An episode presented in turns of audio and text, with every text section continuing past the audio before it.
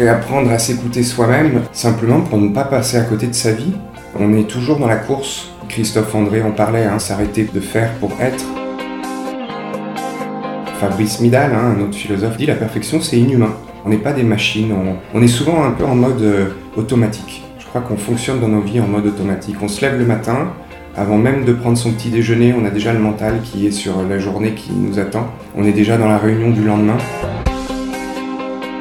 On n'est pas des machines, on est là avec nos joies, nos faiblesses, aussi nos fragilités. Est-ce qu'on sait prendre soin de nous, être là pour vivre pleinement sa journée avec soi, avec les autres et aussi avec Dieu?